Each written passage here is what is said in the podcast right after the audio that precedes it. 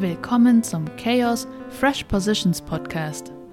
In diesem Format sprechen wir mit spannenden Persönlichkeiten, um herauszufinden, wie wir gemeinsam eine nachhaltige und freudvolle Arbeits- und Konsumwelt gestalten können. Wir fragen CEOs und kluge Köpfe aus Innovation, Nachhaltigkeit und Kreativität nach ihren besten Machertipps. Natürlich sprechen wir auch über kleine Geheimnisse und manchmal reden wir auch nur ein bisschen Quatsch. Also, hört mal rein. Okay. Und bevor wir da jetzt dran anknüpfen, möchte ich dir auch noch eine kleine Eisbrecherfrage stellen. Und zwar, gibt es ein Guilty Pleasure, was du in Bezug auf Arbeiten hast? Ich verrate dir dann auch meins. Das ist mir vorhin, ich dachte mir, ja. Ein Guilty Pleasure von Arbeiten. Ah, eines, das ich schon lange eigentlich, ich weiß nicht, ob das zum Arbeiten gehört, aber eigentlich immer, wenn ich auch entweder ich ganz gut gelaunt bin oder ganz stark gestresst bin, dann habe ich das Gefühl, ich darf mir etwas Süßes gönnen. Und, und das heißt bei mir dann immer, ich, ich gehe dann, ich mache eine Pause von 15 Minuten, ich gehe zum Kiosk oder zum Lidl oder zum Mikro oder zum Co, um da keine Werbung zu machen. Und dann gönne ich mir was Süßes. Ich weiß nicht, ob du das als Guilty Pleasure von Arbeiten hast, aber für mich gehört das zum Arbeiten, das irgendwie zu versüßen, wenn schon süß ist, oder eben zu versüßen, wenn es momentan, wenn es aktuell gerade stressig ist. Ein Klassiker. Okay, ich werde dir jetzt noch kurz meine Guilty Pleasure verraten. Und zwar habe ich darüber wirklich äh, kurz nachgedacht, weil ich, mir auch die Frage so spontan erst vor dem Call eingefallen ist. Und ähm, meine Guilty Pleasure ist es, ich liebe es, im Homeoffice vom Bett aus zu arbeiten, beziehungsweise auch einfach zwischendurch so richtig abzuhängen im Bett oder auf dem Bett eigentlich eher. Also ich gehe nicht unter die Decke, aber ich bin schon so, weiß nicht, dann bin ich halt so da und denke mir so, es ist so gut und das kann mir halt kein Büro auf der ganzen Welt liefern und deswegen bin ich schon manchmal auch ganz froh. Nicht immer, aber schon manchmal. Es ist schon sehr nice. Also, ich freue mich sehr, dass wir hier in diesem äh, kleinen, kurzen Podcast-Format äh, uns treffen. Und ähm, wie man, wie ich ja vorhin vielleicht eingangs auch schon mal so angedeutet habe, ist ja dein großer Rahmen Agilität, oder? Und jetzt wäre meine Frage, kannst du das Wort überhaupt noch hören? Ja, das ist eine sehr, sehr gute Frage. Ich glaube, so zweischneidig. Weil natürlich, ähm, ich bin damit unterwegs und viele Leute verbinden mich mit dem Thema und irgendwie, wenn ich das Wort selber nicht mehr nennen würde oder blöd finden würde, dann würde ich mich ja irgendwie selber versuchen abzuschaffen. Und gleichzeitig ist das eine Passion von mir, mich selber abschaffen zu wollen, damit ich selber wieder irgendwohin anders wachsen kann. Und, und ich glaube, wir, wir müssen Agilität breiter verstehen, generell. Wir müssen Agilität verstehen einfach als eine Reaktion auf eine, eine neue Welt und das heißt momentan Agilität ähm, als Schlagwort, weil viele darunter was verstehen können und das bringt uns zusammen, was zu verändern. Und wenn es dann halt in fünf oder zehn Jahren was anderes ist als Schlagwort, dann ist das auch nicht mehr so schade. Hm. Was ist denn deiner Meinung nach so die Superpower von Agilität? Also wenn man das jetzt gegenüber anderen vielleicht Organisationsprinzipien oder Ansätzen ähm, abgrenzt? Ich glaube, Genau, ich glaube, viele Dinge, die mit Agilität ja versucht werden, sind ja nicht neu. Und auch die Zielsetzung, die ich erwähnt hatte, was bei dem Mikro beispielsweise auch ein Treiber war, das sind ja nicht neue Bedürfnisse, dass Dinge früher auf den Markt kommen, dass Dinge mit besserer Qualität oder mit besserer Kundenzufriedenheit auf den Markt kommen. Ich glaube, das ist ja nicht das Neue bei Agilität. Ich glaube, dass der, der Grund, warum Agilität jetzt immer mehr, und das war ja schon die letzten fast 20 Jahre, so seit man das, das Manifest gemacht hat ähm, und Scrum in Anführungszeichen ja groß gemacht hat. Was, was das Ganze antreibt, ist eigentlich, dass viele Unternehmen merken, das Komplizierte wurde komplex. Also das, dieses Schlagwort VUCA-Welt, das jemand ja auch fast nicht mehr hören kann, das hat halt die Realität erreicht. Und man merkt, einfach alles durchzuplanen und ähm, Regeln zu befolgen und, und die Prozesse zu optimieren, das alleine führt nicht dazu, dass wir mehr Kunden haben, dass die Kunden da zufriedener sind mit, mit unseren Produkten und Services. Und ich glaube, von daher kommt halt Agilität, dass man als Produkthersteller, als Servicedienstleister besser auf Marktveränderungen reagieren kann, dass man als Organisation besser auf Veränderungen reagieren kann, dass man als Mensch besser auf Veränderungen reagieren kann. Ich glaube, immer mehr merken, dass das wichtig wird und entsprechend wird halt Agilität ja, Schlagwort dafür verstanden, das Konzept dafür verstanden, um darauf reagieren zu können, um damit umgehen zu können. Mhm. Aber ließe sich nicht auch argumentieren, dass man sagt, hey, wir sind schon so weit über unseren Verbrauch hinaus, dass doch die eigentliche Frage doch sein müsste, also nicht, wie machen wir jetzt noch bessere Produkte, die noch mehr und noch besser für eine Kundenschicht funktionieren, die ohnehin schon alles hat. Also ist die Frage nicht eher, dass, wie können wir ähm, ja, unser System irgendwie verändern? Ich glaube, es ist eine unglaublich wichtige Frage und ein sehr guter Punkt. Und was man natürlich sehr oft feststellt, eigentlich fast bei, bei vielen agilen Transformationen, dass sehr viele, die das anfangen, sehr viele Unternehmen gar nicht wissen, warum sie das eigentlich machen und einfach sehen, andere machen das auch und sagen, wir wollen das, wir wollen auch, wir wollen auch agiler werden und sich dann nicht die Frage stellen, warum wir das wollen. Ich möchte nicht für die Schweizer oder für die globale Wirtschaft sprechen, aber ich glaube, viele Unternehmen haben nicht diesen Fokus, den du jetzt natürlich richtigerweise für eine Gesellschaft auch in den Raum wirfst. Ich glaube aber nicht, dass das generell an der Agilität liegt, sondern einfach generell natürlich wie Marktwirtschaft funktioniert.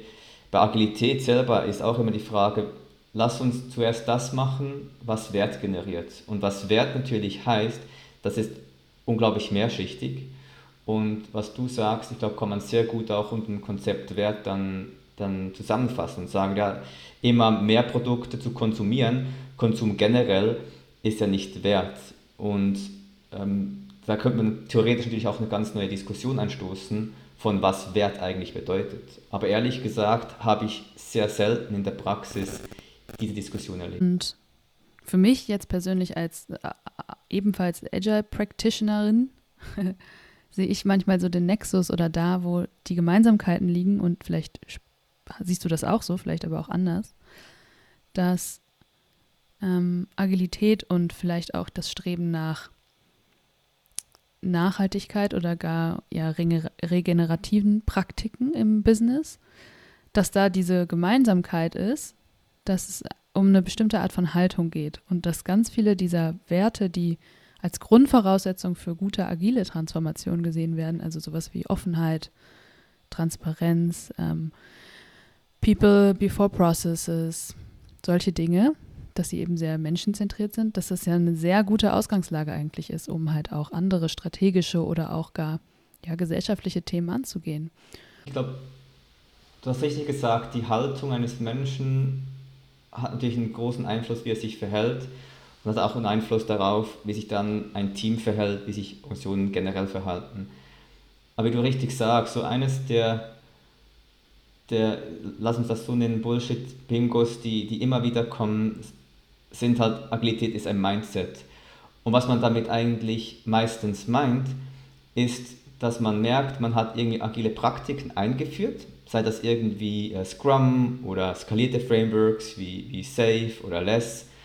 Und irgendwie merkt man, das Unternehmen, das Team ist trotzdem noch nicht besser geworden, Dinge vielleicht schneller an den Markt zu bringen oder dass die Leute weniger überlastet sind oder dass der Kunde zufriedener ist. Und dann sagt man, ja, das liegt am Mindset. Und mit dem gibt man die Verantwortung dann meistens an das Individuum und sagt, ja, der, der Mensch muss einfach anders denken. Und ich, ich gebe recht, die Haltung hat einen großen Einfluss auf das Individuum, auf das Verhalten des Individuums.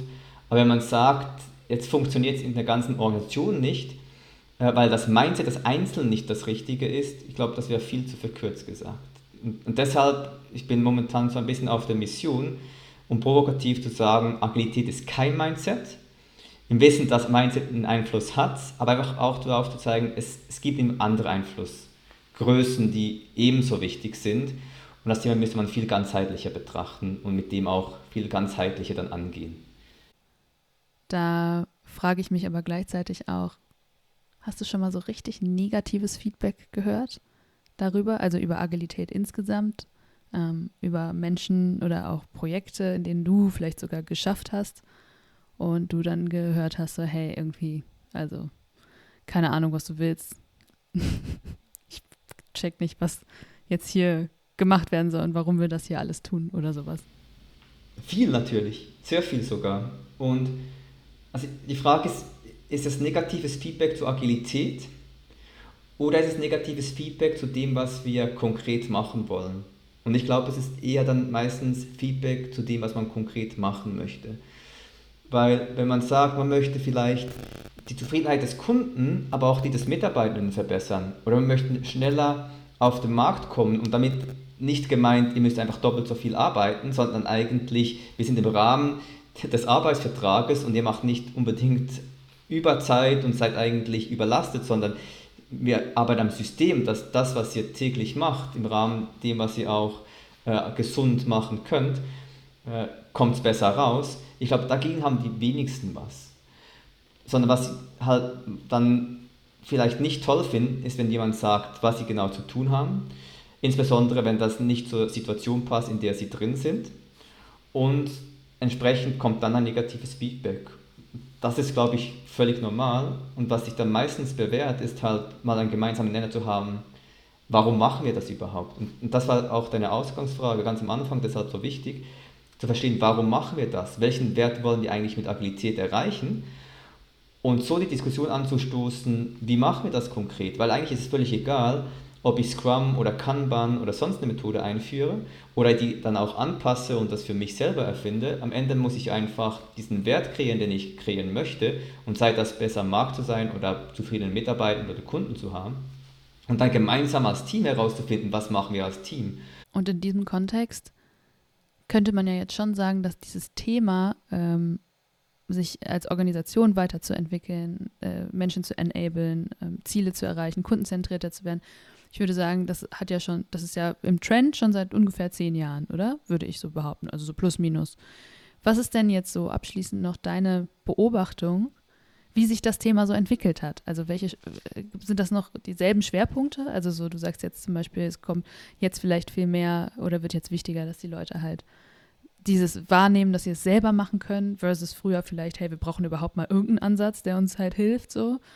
Ähm, was gibt es noch irgendwas, was du, wo du sagen würdest, so hat sich das entwickelt und so nimmst du auch eine Tendenz wahr, wohin sich dieses ganze agile, dieser ganze agile Körper in die Zukunft entwickelt? Also ich, ich glaube, du sagst richtig, dieser Trend, dass man eine lernende Organisation sein muss, den gibt es schon länger. Und, und Peter Senshi hatte so ein berühmtes Buch dazu geschrieben, Learning Organization, das ist irgendwie Mitte 90er Jahre auf den Markt gekommen.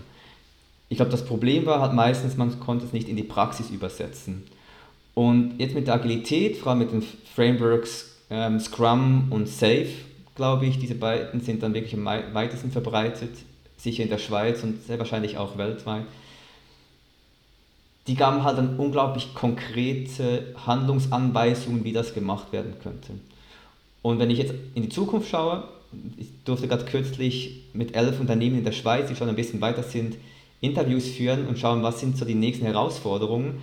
Und die sind alle so zwischen zwei bis sieben Jahren auf der Reise und fast alle sagen, sie sind so ein bisschen stuck in the middle. Und was sie damit meinen ist, die haben jetzt irgendwie Safe und Scrum eingeführt. Das war schon sehr konkret. Aber dieser Schritt von Doing zu Being also wirklich die Praktik, die werden gelebt, aber wie sind wir jetzt eigentlich wirklich besser geworden? Diese, diese Values, die wir gesprochen haben, von ihm Enabling von Mitarbeitern, Mitarbeiterzufriedenheit, Kundenzufriedenheit, Time to Market, solche Themen, die werden nicht wirklich in diesem Ausmaß realisiert bis jetzt, wie man das erhofft hat.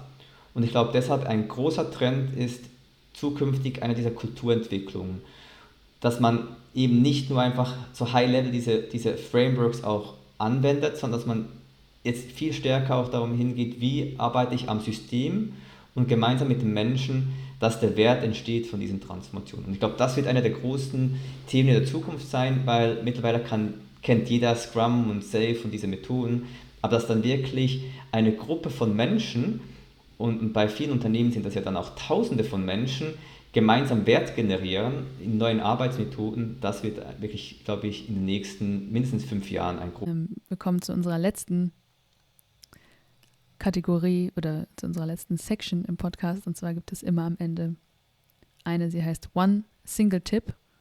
Und ich stelle dir die Frage erst. Ich habe nämlich auch schon Interviewpartner gehabt, Partnerinnen, die dann direkt den Tipp geben wollten, ohne dass sie die Frage gehört haben. Ich stelle sie dir trotzdem mal kurz. Nenne die in deinen Augen dringlichste gesellschaftliche Challenge und was wir tun sollten, um diese zu lösen. Wunderschöne Frage. Also was mir spontan in den Sinn kommt, sind natürlich Themen wie Klimawandel oder wenn wir jetzt an, an den Krieg in, in der Ukraine denken. Aber vielleicht, wo ich auch ein bisschen qualifizierter dazu antworten kann, was wir machen sollten. Ich glaube, wenn wir schon beim Thema VUCA-Welt und digitale Transformation sind, dann glaube ich, dann wird zukünftig von viel mehr Menschen erwartet, dass sie mitgestalten und mitdenken.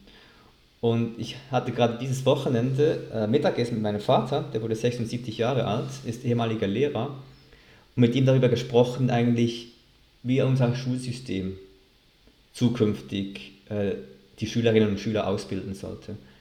Und ich glaube, da, sicher vor allem auch in den späteren Stufen, sind wir noch viel zu direktiv und ähm, so in einem Konsum-Setting. Heißt, wir haben einen Lehrer, eine Lehrerin, die hilft den Schülerinnen und Schülern, irgendeinen Lernstoff gut zu verdauen. Und dann hat man 20 äh, Schüler, Schülerinnen und Schüler in der Klasse und vielleicht für 10 passt das Tempo und für die andere Hälfte ist es zu schnell oder zu langsam. Und mitdenken ein bisschen, aber, aber sicher nicht mitgestalten und irgendwie eine Kompetenz entwickeln, dass sich eigentlich das Leben immer wieder verändert und ich muss angepasst sein darauf. Weil, was ich gerade gesagt habe, was wir bei der agilen Transformation meistens machen, ist eigentlich versuchen, eine Kultur zu entwickeln, eine Kompetenz zu entwickeln, dass sich die Menschen und auch die Teams selber entwickeln können, selber weiterentwickeln können und lernen können. Und ich glaube, hier könnte man, ich glaube auch die Gesellschaft besser darauf vorbereiten, dass man diese Kompetenz viel früher schon in den Schulen lernt.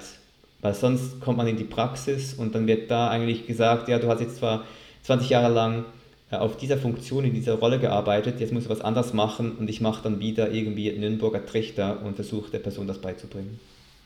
Wenn ihr, liebe Leser, Leserinnen, äh, Hörer, Hörerinnen, ähm, mögt, was ihr gehört habt, dann dürft ihr uns sehr gerne beim Fresh Positions Podcast auf Apple, auf Spotify folgen.